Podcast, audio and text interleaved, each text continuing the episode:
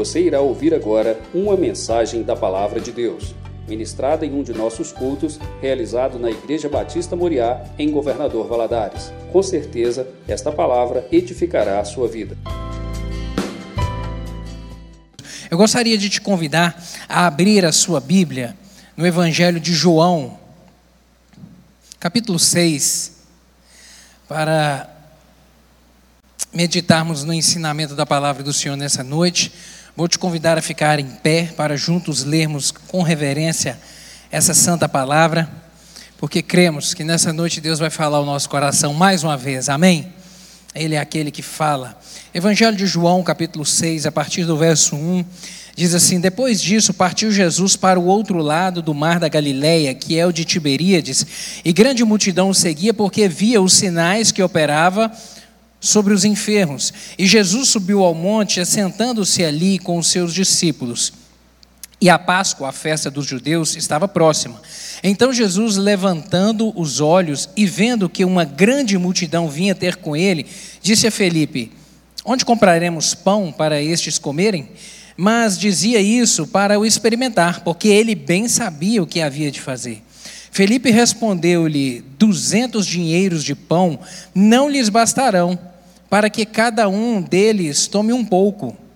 E um dos seus discípulos, André, irmão de Simão Pedro, disse: Está aqui um rapaz que tem cinco pães de cevada e dois peixinhos, mas o que é isso para tantos?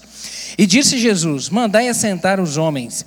E havia muita relva naquele lugar. Assentaram-se, pois, os homens em número de quase cinco mil. E Jesus tomou os pães e, havendo dado graças, repartiu-os pelos, repartiu pelos discípulos e os discípulos pelos que estavam assentados, e igualmente também os peixes, quanto eles queriam. E quando estavam saciados, disse aos discípulos: Recolhei os pedaços que sobejaram para que nada se perca. Recolheram-nos, pois, e encheram doze cestos de pedaços de pães de cevada, que sobejaram aos que haviam comido. Vendo, pois, aqueles homens o milagre que Jesus tinha feito, diziam: Este é verdadeiramente o profeta que devia vir ao mundo. Amém. Até aqui. Vamos orar mais uma vez? Pai, te damos graças por estarmos na tua casa. Obrigado por este lugar onde invocamos o nome do Senhor, onde temos essa liberdade. Obrigado porque aqui também o Senhor enche o nosso coração. Meu Deus, renova a nossa fé, a nossa esperança. Meu Deus, o Senhor anima o nosso espírito. Te damos graças por isso. E agora, em torno da tua palavra, lhe rogamos, Deus, uma porção de capacitação do teu Espírito Santo para entendimento. Deus, abra nossa mente em nome de Jesus. Abra os ouvidos do nosso coração para que possamos ouvir a voz teu Espírito. Em nome de Jesus, fique à vontade neste lugar. Senhor, eu lhe peço que o Senhor repreenda todo e qualquer espírito maligno que queira roubar essa semente hoje, em nome de Jesus, e todos estejamos concentrados e conectados ao trono da graça, para recebermos tudo aquilo que o Senhor tem para nós. Fala ao nosso coração, Espírito Santo, é o que eu lhe rogo em nome de Jesus, amém. Você pode se sentar, querido? Esse milagre da multiplicação dos pães e peixes, ele aparece em todos os quatro evangelhos. Evangelho de Mateus, Marcos e Lucas também registram esse evento, é, esse milagre extraordinário que o Senhor Jesus operou. É o único milagre que aparece nos quatro evangelhos. É esse aqui, o milagre da multiplicação. E nada e, e pode-se dizer que, em razão disso, dessa característica dele estar registrado nos quatro evangelhos, demonstra ser um milagre de maneira universal, ou seja, com a finalidade de que todos tomassem conhecimento a respeito desse feito do Senhor. Isso porque os quatro evangelhos foram escritos por homens diferentes e destinados a povos diferentes, a momentos diferentes. Sabemos que o evangelho de Mateus foi escrito com o propósito de apresentar Jesus como rei dos judeus. Ele foi escrito direcionado ao povo judeu, com o objetivo de mostrar que Jesus era o rei. O evangelho de Marcos foi escrito com destino aos gentios. Todos aqueles que estavam ao redor, todos aqueles que estavam no Império Romano, que governava o tempo, que governava aquele tempo ali, principalmente a região da Judéia e grande parte do mundo antigo. O Evangelho de Marcos foi escrito apresentando Jesus como servo. Por isso registra tanto os milagres de Jesus. Já o evangelho de Lucas apresenta Jesus como filho do homem. Por isso, esse evangelista, esse historiador, esse médico historiador, ele, ele retrocede lá no início do seu evangelho, retrocede a genealogia de Jesus até Adão, para mostrar que esse Jesus, ele era filho de homem. Enquanto estava aqui no mundo, ele, ele descendeu de um homem, ele veio encarnado, mas ele descendeu da raça humana. Por isso ele retrocede até Adão, que é o pai da raça humana. E o evangelho, e ele é destinado a, aos gentios também, o evangelho de Lucas. E João, o evangelista amado, ele escreve o seu evangelho destinado a toda a igreja do Senhor, a todos os cristãos de todos os tempos. Sabe, ele vem apontar Jesus como filho de Deus. Ele vem apontar que esse Jesus, que era realmente filho de homem, porque nasceu de uma mulher aqui nessa terra, mas esse homem que aqui andou, ele era o filho de Deus. Por isso que os seus sinais, por isso que os seus milagres, ele vem chamá-los de sinais, porque eles apontam para Jesus como filho de Deus, porque somente Deus, pelo poder de Deus, é que aqueles milagres que Jesus operou poderiam ser realizados. Por isso que traz essa conotação desse desse milagre da multiplicação dos pães e peixes tem um caráter universal, porque ele é registrado nos quatro evangelhos. E nada mais confortante para nós sabermos que Deus aqui é nos ama. O quanto Deus nos ama, porque esse milagre, ele vem mostrar a maneira como Deus nos abençoa, a maneira como Deus abençoa o homem. E como isso anima a nossa fé, e como isso traz esperança ao nosso coração. Sabemos que somos cuidados do Senhor, sabemos que a mão do Senhor está sobre nós, Ele cuidou, e quando olhamos para a Sua palavra e para a Escritura, e para, a, para o homem nessa terra, para o homem de Deus, para a mulher de Deus, vemos o quanto Deus tem cuidado do seu povo na face da terra. Ele cuidou desde a origem, desde quando criou o mundo colocou Adão e Eva. Vemos Deus o cuidado dele para com Adão e Eva, colocando-os num lugar perfeito para desfrutarem daquele jardim. Vemos o cuidado de Deus com os patriarcas, Abraão, Isaac, Jacó, as promessas feitas, os milagres, as portas abertas, o cuidado do Senhor para com eles. Depois, com todo o seu povo judeu, retirando-os ali da escravidão no Egito, cuidando durante 40 anos no deserto, introduzindo-os na terra prometida, fazendo cumprir a promessa que ele havia feito há tantos anos aos patriarcas. Deus cuidando, Deus zelando.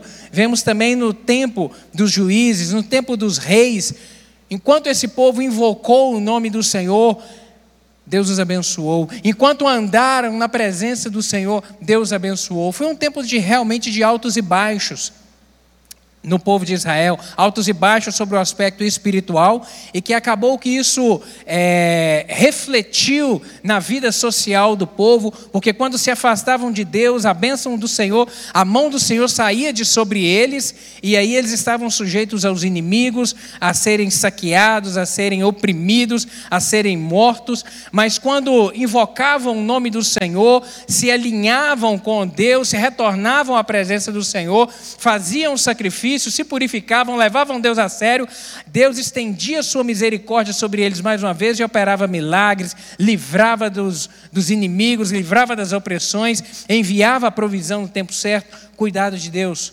Cuidado de Deus também que vemos no Novo Testamento com a sua igreja, com a igreja do Senhor, com o seu povo desde a igreja primitiva, desde, desde ali a, a igreja é, apostólica e ao redor do tempo, apesar da perseguição, apesar do coliseu, apesar da opressão do inimigo em tentar sufocar o cristianismo, em aniquilar os cristãos, Deus cuidou. Deus cuidou, Deus cuida do seu povo ainda na, na, no momento contemporâneo. No nosso tempo, vemos o cuidado do Senhor para conosco, com a igreja do Senhor, com aqueles que levam o nome do Senhor a sério. E realmente, esse cuidado e esse amor de Deus é manifesto através de Jesus, é manifesto através da sua obra na cruz do Calvário, é manifesto através principalmente da salvação, da remissão dos nossos pecados, nessa marca maravilhosa do amor de Deus para com o homem, que é a salvação por meio da graça, através da obra de Jesus Cristo.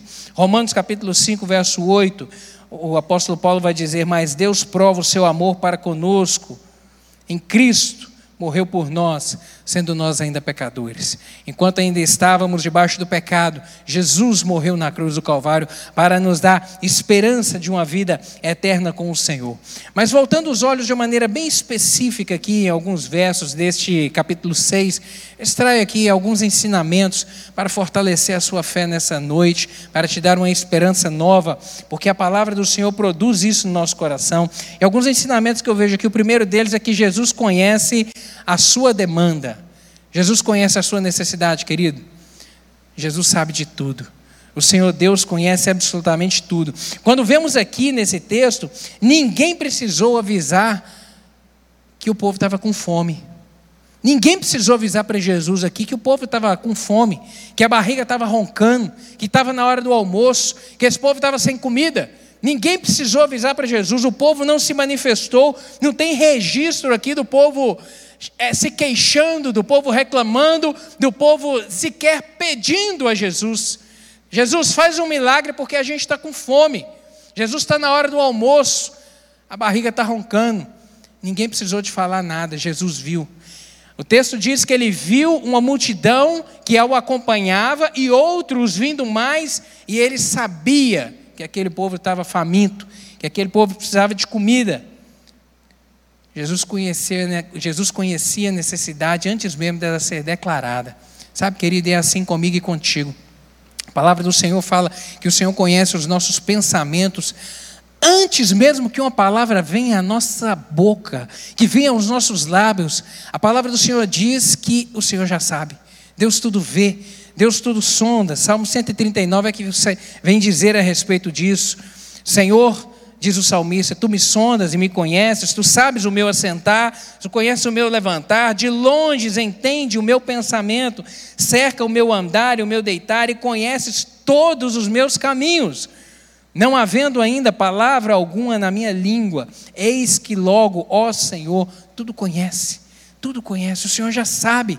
O Senhor já conhece, querido, entenda isso. O Senhor já conhece o seu coração. Antes de você sair da sua casa para vir aqui nessa noite, Ele já sabe qual era a motivação do seu coração. Ele já sabia qual era a necessidade. Hoje nós estamos aqui no culto da fé, no culto do milagre, no culto da vitória, onde vemos clamar ao Senhor a sua misericórdia sobre nós, onde vemos adorar o nome dEle, mas também apresentar a Ele as nossas necessidades, a nossa súplica, perseverando em oração e dizendo: Deus, opera um milagre na minha vida. E eu quero te dizer que hoje, antes de você pensar ou se programar em estar hoje aqui para render o seu culto ao Senhor e apresentar a sua súplica a Ele, eu quero te dizer que Ele já sabia. Ele já sabia. Ele já sabia que você estaria aqui. Ele já sabe o que, que você está apresentando aí já na sua mente. O que, que você passou durante o dia, de repente pensando: hoje eu vou na igreja. Deus fala comigo. Deus, renova a minha esperança. Senhor, fortalece a minha fé. Deus, eu preciso de ouvir uma palavra do Senhor no meu coração. Deus, eu preciso que o Senhor opere um milagre na minha vida. Eu preciso que o Senhor abra uma porta para mim, Deus. Deus, eu vou hoje lá na casa do Senhor porque eu estou perseverando, meu Deus, em orar e invocar o nome do Senhor. Senhor, responde a minha oração. Querido Deus, já estava vendo. Deus já estava vendo tudo que passava no seu coração hoje durante todo o dia. Creia nisso, a palavra do Senhor nos mostra isso. Um outro ensinamento que eu vejo aqui é que Jesus sabe que a preocupação com o sustento é algo inerente ao ser humano. O Senhor sabe disso, porque Ele nos criou.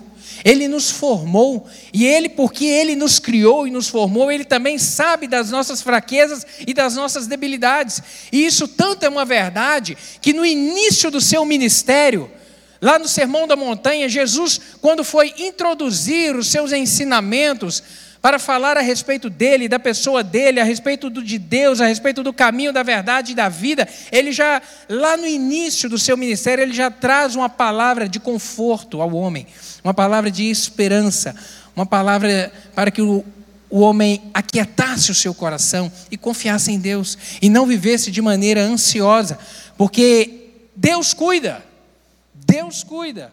Capítulo 6 de Mateus, verso 31.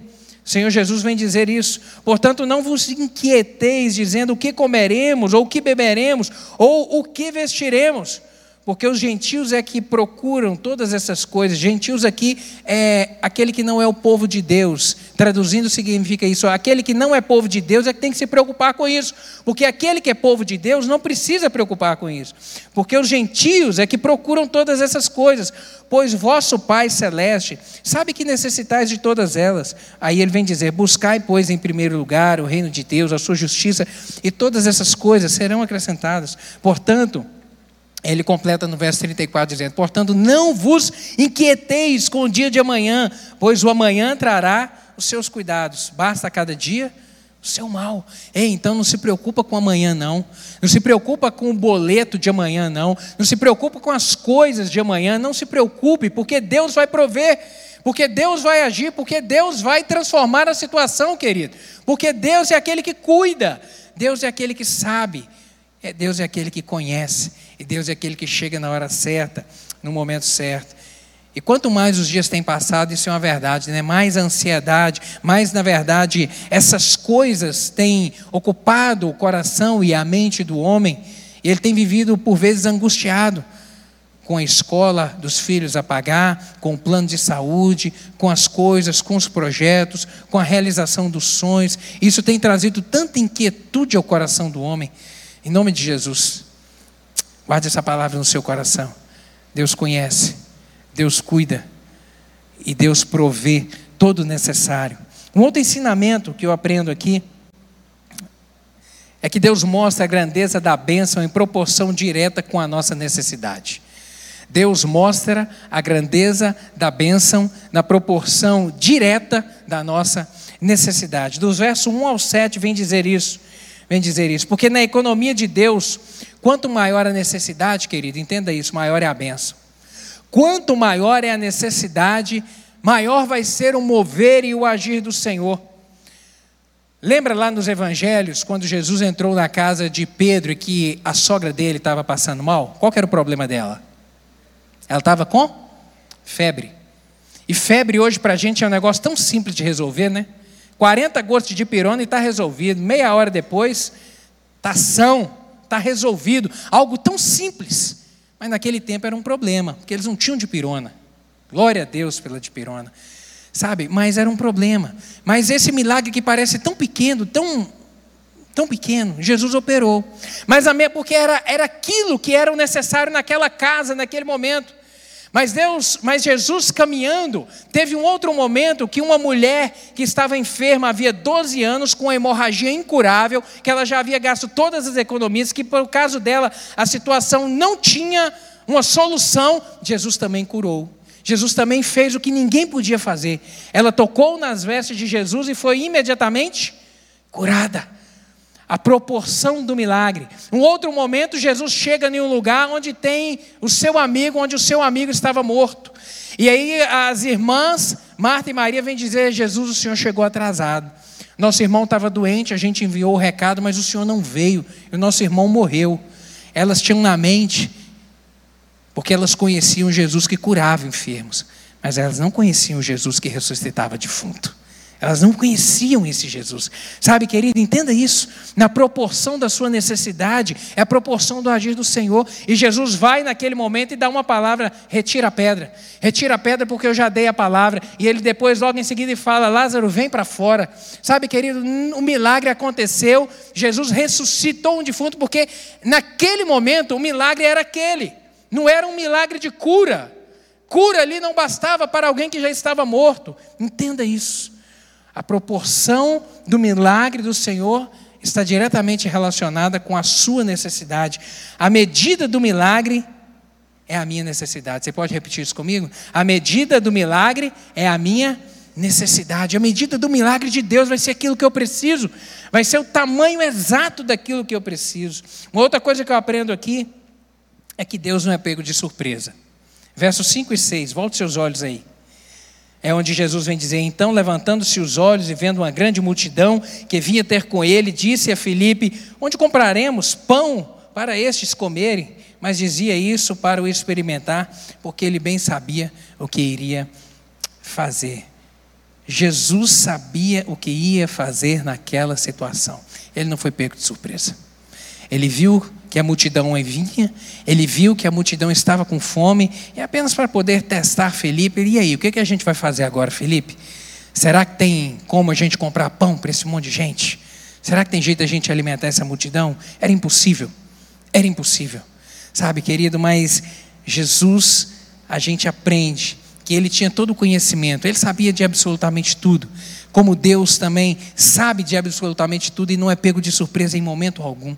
Em momento algum, Jesus já sabia que ele iria operar aquele milagre naquele momento. Hebreus capítulo 4, verso 13, vai nos dizer que, e não há criatura alguma encoberta diante dele, nada diante de Deus, antes todas as coisas estão nuas e patentes aos seus olhos daquele com quem temos de tratar. Todas as coisas estão aos olhos do Senhor, nada está escondido, nada está encoberto. Deus não é pego de surpresa, querido. Às vezes a história pode parecer que está fora de controle, mas não está. O Senhor Deus sabia, ele sabia que Adão e Eva iriam pecar. Eles sabiam que eles des iriam desobedecer. E aí, quando lemos, os quando lemos o livro de Gênesis, Jesus, Deus passeando no jardim ali e procurando Adão, e, e, e, Adão se escondendo, e daqui a pouco Adão aparece e o Senhor Deus pergunta a ele: Adão, onde é que você estava? E aí Adão vem dizer: Olha, Deus, eu, eu, eu escondi do Senhor porque eu estava nu. Deus chamando Adão pelo jardim e Adão se escondendo. Você acha que Deus não sabia de tudo? Não. Na verdade, Deus sabia, ele só queria que Adão confessasse. Ele só queria isso. Ele só queria que Adão reconhecesse o erro dele que Adão reconhecesse: Deus, eu falhei. Deus, o Senhor me deu uma diretriz, mas eu falhei, Deus. Eu falhei. Eu pisei na bola. Eu fiz errado, mas Deus já sabia, querido, daquilo. Assim como Deus sabia também que Abraão, ele sacrificaria Isaac. Deus sabia disso. E tanto sabia que ele proveu na hora certa um milagre. Ele sabia que Abraão era um homem que tinha tanta fé depositada nele, que ele teria coragem de sacrificar, porque ele cria que Deus poderia fazer um milagre. E entenda isso: Deus não tem prazer em sacrifício humano. Nós não vemos isso registrado na Bíblia. E nem em algum outro momento Deus requereu isso de alguém, nem mesmo para prová-lo. Por isso que esse homem vem ser chamado de o pai da fé. O pai da fé. Porque ele cria no Senhor de uma maneira tão intensa que ele falou: não, mesmo que esse menino morra, esse menino que é o menino da promessa, esse menino que eu estava esperando 25 anos por ele nascer, eu creio que Deus pode fazer o um milagre e ressuscitar esse menino. E no momento, na hora certa, Deus envia o anjo para dizer: para, para, Abraão. Na hora que ele levanta o tutelo para sacrificar o menino, ei, ei Abraão, para, pode parar.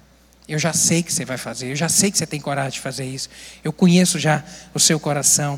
Assim como vemos também na história de Jó, onde o infortúnio acontece na sua vida, onde ele vai à falência de uma maneira abrupta, onde os, os inimigos chegam e roubam uma parte da sua fazenda, uma outra parte da sua fazenda é destruída em razão de uma chuva de granizo e ele fica pobre, o seu rebanho é exterminado e outra parte é roubado, e esse homem que a Bíblia diz que era o mais rico do Oriente, ficou pobre imediatamente, foi à falência de uma maneira iminente, de uma hora para outra, a sorte mudou.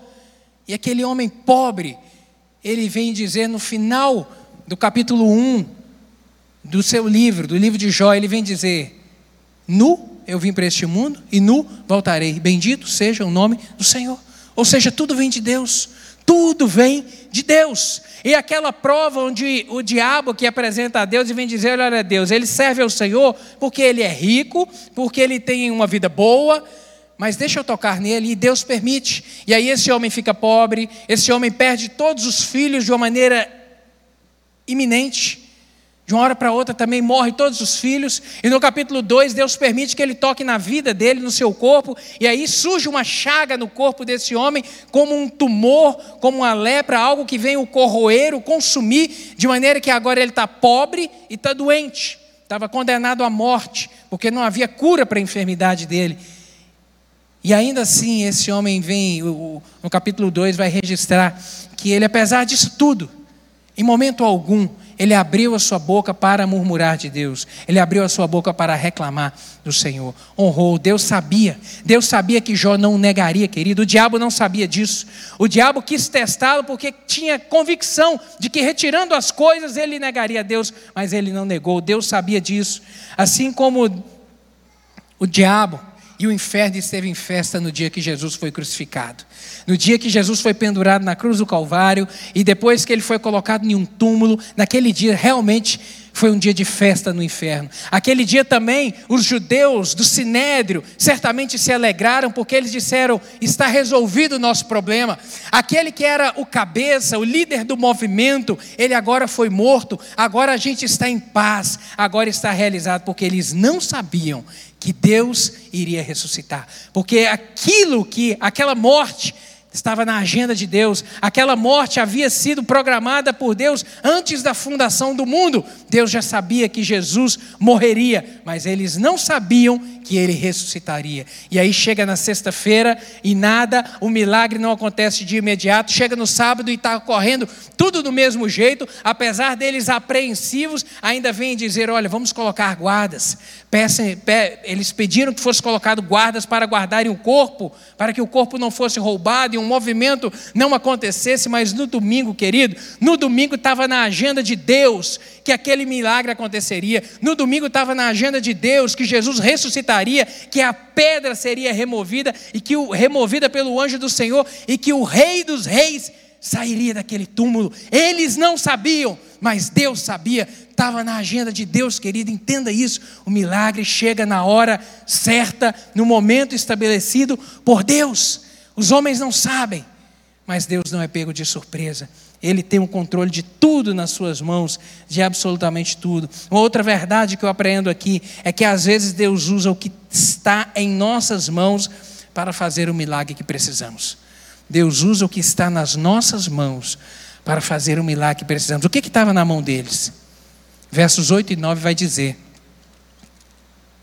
E um de seus discípulos, André, irmão de Simão, disse: André certamente deve ter saído no meio do povo. Depois que Jesus perguntou: O que, que a gente vai dar de comer? Como que a gente vai dar de comer para esse povo? André deve ter ouvido e deve ter saído no meio do povo. Ei, alguém tem comida aí? Quem tem comida? De repente ele pode ter pensado: Não, ah, tá, às vezes a gente encontra aqui várias pessoas e aí a gente consegue fazer um panelão, a gente consegue fazer aqui um lanche coletivo, sabe? Vamos descobrir quem é que trouxe comida e pode repartir com outro aqui. E saiu a perguntar no meio das pessoas que estavam ali próximas, e daí a pouco ele para e fala: Puxa vida, não tem comida não. Jesus, a gente achou só um menino, tem cinco pães e dois peixes, mas isso não dá para nada, não, Jesus. Não dá para nada. Sabe, querido, o rapaz tinha um pequeno lanche que realmente parecia que não dava para nada. E olhando sobre a ótica humana, realmente não dava para nada. Mas entenda isso: o pouco é muito quando Deus está nele. Você pode dizer amém? Você pode repetir comigo: o pouco é muito quando Deus está nele. O pouco, ele é muito quando a bênção de Deus está manifesta. O pouco, ele se torna muito quando a presença do Senhor tem uma palavra direcionada a nosso respeito. Entenda isso. Moisés, ele só tinha um cajado nas suas mãos. Ele só tinha um pedaço de madeira, um pedaço de pau, uma vara nas suas mãos, que não servia para nada. Mas esse foi o instrumento que Deus disse para ele: toca no mar que o mar vai se abrir. Era só um cajado, era só um pedaço de pau que não servia para nada, mas foi o instrumento que Deus usou para operar o milagre. Gedeão tinha consigo 300 homens, e do outro lado, um exército de milhares, que ele não tinha a mínima possibilidade de vencer com aqueles 300 guerreiros, mas foi com aqueles que o Senhor Deus operou o milagre. Era muito pouco, mas foi o suficiente para que Deus operasse o milagre. Davi era só um menino ele só tinha uma funda nas suas mãos e algumas pedras. Era pouco demais, mas foi aquilo que Deus usou para derrubar um gigante que era um tanque de guerra, que era um homem imbatível, um homem temido e invencível no seu tempo. Era o guerreiro, era o vencedor dos filisteus, mas foi só aquilo que Deus precisou para poder fazer o milagre. Entenda isso, meu querido. Não despreze os seus recursos e a sua capacidade. Isso é o suficiente para Deus agir. Não despreze os seus recursos. Não despreze aquilo que está nas suas mãos. Aquilo que você acha que não tem jeito. 1 Coríntios capítulo 1, verso 27. Vem dizer que mais Deus escolheu as coisas loucas deste mundo para confundir as sábias, e Deus escolheu as coisas fracas deste mundo para confundir as fortes, e Deus escolheu as coisas vis deste mundo e as desprezíveis e as que não são para aniquilar as que são, para que nenhuma carne se glorie perante ele, para que como está escrito, aquele que se glorie, glorie-se no Senhor. Deus escolheu aquilo que parece que não vai dar certo, aquilo que parece que é insuficiente, aquilo que parece que é pequeno demais, para que através disso o poder dele seja manifesto. O improvável serve para manifestar a glória de Deus. Você pode dizer amém? O improvável serve para manifestar a glória de Deus. Aquilo que parece que é pequeno demais, aquilo que parece que não vai dar, aquilo que parece que é insuficiente, é só isso que Deus precisa, querido, para operar o um milagre na sua vida. Glória a Deus por isso. Para receber a bênção, eu quero concluir aqui. Para receber a bênção, é necessário ter obediência e fé. Esse povo obedeceu. O Senhor Jesus deu uma palavra para que eles se assentassem. Eles não tinham pão para comer, mas assim, ainda assim eles se assentaram. Aquilo foi um ato de obediência, seguir a diretriz de Jesus. E depois disso é que o milagre veio acontecer. Aquele povo sentou-se para comer sem ter comida. Isso foi um ato de fé, um ato de confiança na palavra daquele que estava ordenando. Confie na palavra do Senhor, querido. Guarde essa palavra no seu coração sempre, para que ela te fortaleça, para que ela te anime e para que ela te encoraje. Eu quero terminar dizendo que a oração é o ponto de contrato entre você e Deus. Verso 11. E Jesus tomou os pães e, havendo dado graças, repartiu-os aos discípulos e, e repartiu-os aos que estavam sentados, e igualmente também os peixes, o quanto eles queriam. Aquele povo foi saciado o quanto queriam. A oração é o ponto de contato. Deus fala conosco através da Sua palavra, Deus fala conosco através de sonhos, Deus fala conosco através de revelação. Deus tem inúmeras formas de falar conosco, mas a única forma de nós nos achegarmos a Ele é através da oração, é através da súplica. Então não deixe de clamar. A oração deve ser a nossa principal estratégia e não a nossa última opção. A oração deve ser a nossa principal estratégia e não a última opção. Daí depois que todas as portas estão fechadas, não, agora eu vou orar. Não, querida, a oração é a principal estratégia. O dia está começando, Senhor, vai adiante de mim. Deus, o Senhor conhece os meus compromissos. Senhor, passa na minha frente, ordena a tua palavra de vitória, opera o teu milagre na minha vida e muda a minha história. Amém, meu querido? Em nome de Jesus, que essa palavra gere força no seu coração. Eu gostaria de orar contigo, quero te convidar a ficar de pé.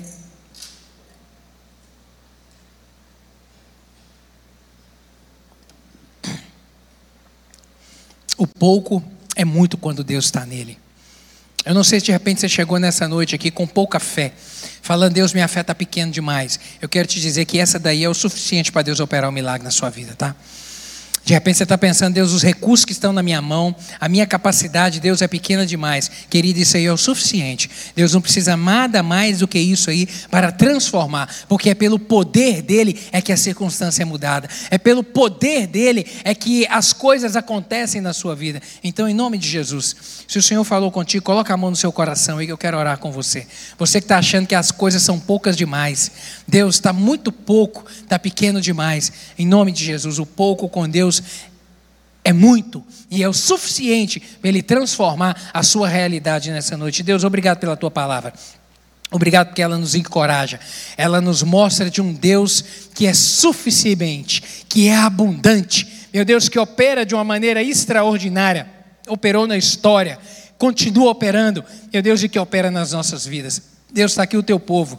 Meu Deus, em nome de Jesus, muitos aqui estão pensando nessa noite meu Deus, nas suas possibilidades, nos seus recursos. Muitos aqui têm problemas, situações insolúveis, meu Deus, que precisam do agir do Senhor, mas que olham, meu Deus, para as suas mãos, para os seus recursos e veem que são muito pouco. Meu Deus, mas a tua palavra nessa noite vem nos dizer, meu Deus, que o pouco com o Senhor é muito, porque o Senhor é aquele que faz superabundar, o Senhor é aquele que abre a porta, o Senhor é aquele que transforma, meu Deus, o impossível no possível. O Senhor é aquele que escreve uma história nova. Por isso eu lhe peço, ordena a tua palavra de vitória, em nome de Jesus, sobre a vida do teu povo nessa noite. Reescreve, meu Deus, histórias nessa noite, em nome de Jesus, e opera os teus milagres. Em nome de Jesus, confirma, Pai, eu lhe peço, essa palavra com sinais e prodígios. Meu Deus, de que os nossos irmãos possam testemunhar do milagre e do agir do Senhor. É isso que eu lhe oro em nome de Jesus. Amém.